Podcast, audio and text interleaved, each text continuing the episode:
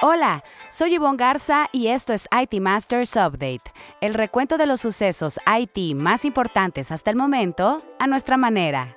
Wiseline y el TEC de Monterrey abrirán primer laboratorio de Gen AI. Google Cloud, AWS y Cloudflare bloquean el mayor ataque DDoS. La OCDE propone implementar impuestos globales para plataformas digitales. Microsoft finalmente cierra la mega compra de Activision Blizzard. Así lo dijo Ariel Gesto, CEO de InfGate. Todavía en las nubes, la Ley Federal de Ciberseguridad. El Instituto Superior de Auditoría y Fiscalización es una de las historias innovadoras. Para el IT Masters Insight tendremos a Héctor Calva, CIO para América Latina de Mondelez International. Aunque la misión de Wiseline es ayudar a las organizaciones a acelerar el lanzamiento de nuevos productos basados en datos durante todo el proceso de desarrollo, descubrió que el elemento común entre todos sus clientes es la escasez de talento. De ahí que en 2017 la compañía lanzó Wiseline Academy para formación de cuadros de profesionistas y aprendizaje continuo y expandió en México su alianza con el TEC de Monterrey. Pero antes de entrar en materia, revisemos otros temas candentes en el dossier. Google Cloud Amazon Web Services y Cloudflare detuvieron lo que supuestamente es el mayor ataque de DOS jamás registrado, según reportaron de forma separada. Las tres empresas informaron sobre la explotación de una vulnerabilidad de día cero llamada HTTP2 Rapid Reset, que se utiliza para ejecutar grandes campañas de ataque distribuido de denegación de servicio. En 2022, Google Cloud reveló que uno de sus clientes había sido víctima del mayor ataque de este tipo, que alcanzó un máximo de 46 millones de solicitudes por segundo, o RPS. Ahora, el HTTP2 Rapid Reset registró un máximo de 398 millones de RPS. Cuidado, porque todas las organizaciones o individuos que utilizan servidores que se conectan a Internet mediante la última revisión de protocolo de transferencia de hipertexto o HTTP2 son vulnerables. Esta semana en Historias Innovadoras, donde le contamos acerca de un proyecto ganador de las más innovadoras, es el turno del Instituto Superior de Auditoría y Fiscalización. Francisco Iglesias, director editorial de NetMedia, nos cuenta. El Instituto Superior de Auditoría y Fiscalización es una de las más innovadoras 2022 con el proyecto Magon AI, con el que obtuvo la mención especial a la innovación en transparencia del ranking anual de NetMedia. Su innovación de proceso consiste en una herramienta que apoya a los auditores en la ejecución de su trabajo. Es como un copiloto de auditoría. Señala inconsistencias en la información contable y redacta un bosquejo de la observación encontrada, eso sí, el auditor debe hacer las correcciones pertinentes antes de autorizar dicha redacción. Con el proyecto, al que el ISAF destinó cero pesos, se redujo a la mitad del tiempo de elaboración de una auditoría. La mejora en este tipo de procesos conlleva un beneficio directo también en la entrega puntual de la cuenta pública estatal, además de velar por el buen uso de recursos públicos y evitar posibles actos de corrupción. El líder del proyecto fue José Joaquín García Valderrama, director general de Tecnologías de la Información del Instituto Superior de Auditoría y Fiscalización. Muchas felicidades a ella y a su equipo por ser una de las historias innovadoras 2022. En la gustada sección, que esto y que lo otro, la Organización para la Cooperación y el Desarrollo Económicos publicó un tratado multilateral que propone sustituir la combinación de impuestos nacionales sobre los servicios digitales. El propósito, al parecer, es que las multinacionales dejen de instalarse en los países con los impuestos más bajos o donde no los hay. La propuesta debe ser ratificada por un número suficiente entre los 38 países miembros de la OCDE. De lograrlo, México tendría que eliminar los gravámenes que ya aplica a los servicios digitales de manera local. Se presume que el impuesto mínimo a aplicar sería 15% y las ganancias de las empresas se reasignarían a los países donde operan. La derrama adicional para los países que generaría el nuevo impuesto se estima en 32 mil millones de dólares. El acuerdo más grande de compra-venta entre dos tecnológicas en los últimos 20 años por fin se concretó. Tras casi dos años de negociaciones con reguladores y otros actores de la industria, Microsoft logró la compra del desarrollador de videojuegos Activision Blizzard. A través de su cuenta de X a finales de la semana pasada, el director ejecutivo de Microsoft Gaming, Phil Spencer, dio oficialmente la bienvenida a la empresa creadora de Call of Duty a la compañía. Spencer supervisará el negocio de Activision, cuyo director ejecutivo, Bobby Kotick, permanecerá en el cargo hasta finales de 2023.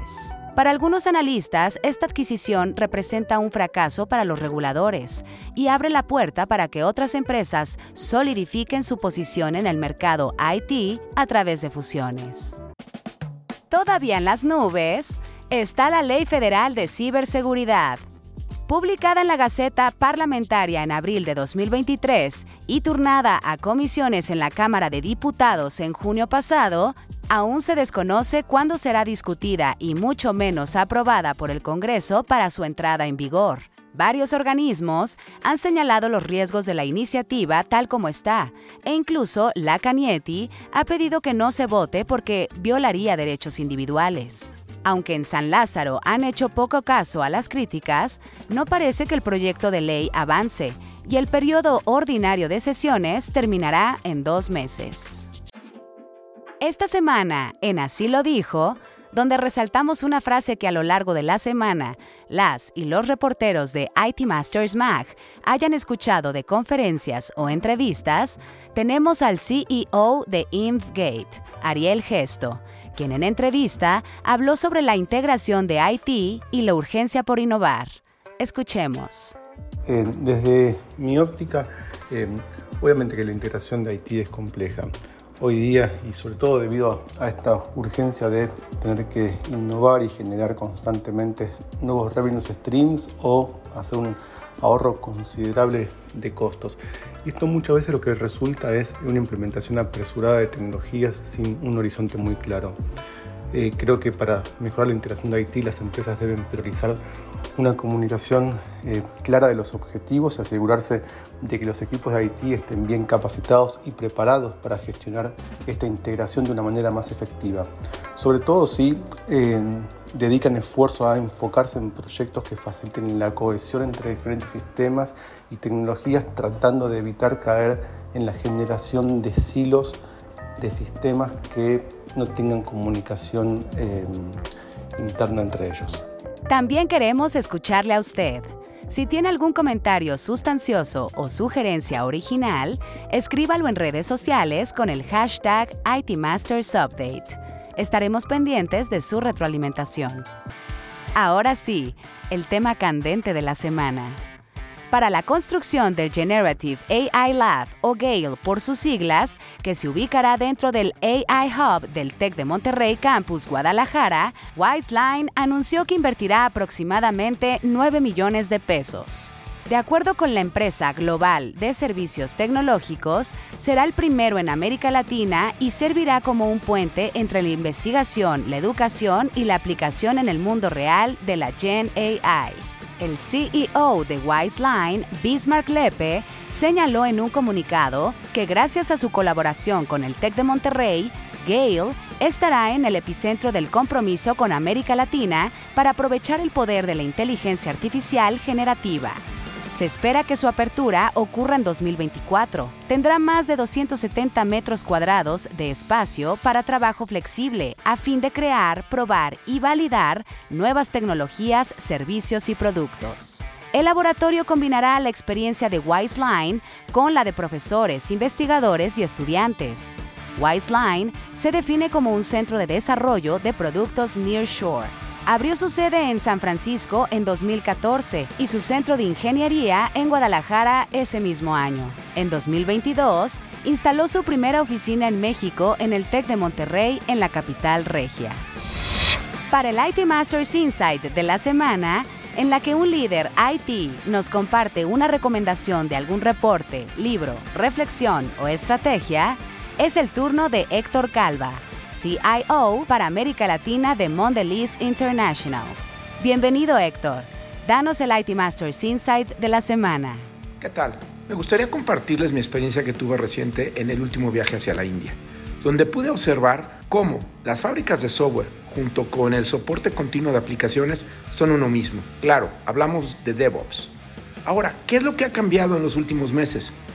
La utilización de herramientas como inteligencia artificial, robots, nos permiten tener un sinnúmero de escenarios que antes se podrían reproducir en cuestiones de semanas, ahora en horas y quizás hasta en minutos, lo cual nos lleva a crecer la asertividad y la efectividad de todas las pruebas. A esto le llamamos hiperautomatización, donde podemos tener modelos preventivos para que a la hora de codificar y poner una aplicación en productivo, todo sea mucho más eficiente. Que quizás será el día de mañana que todo lo corramos a través de fábricas de robots, no lo sabemos. Pero bueno, lo que sí es una realidad es que nuestra gente hoy en día se ha ido especializando mucho más en el desarrollo de algoritmos preventivos en este modelo de hiperautomatización. Espero que esta cápsula les sea de utilidad.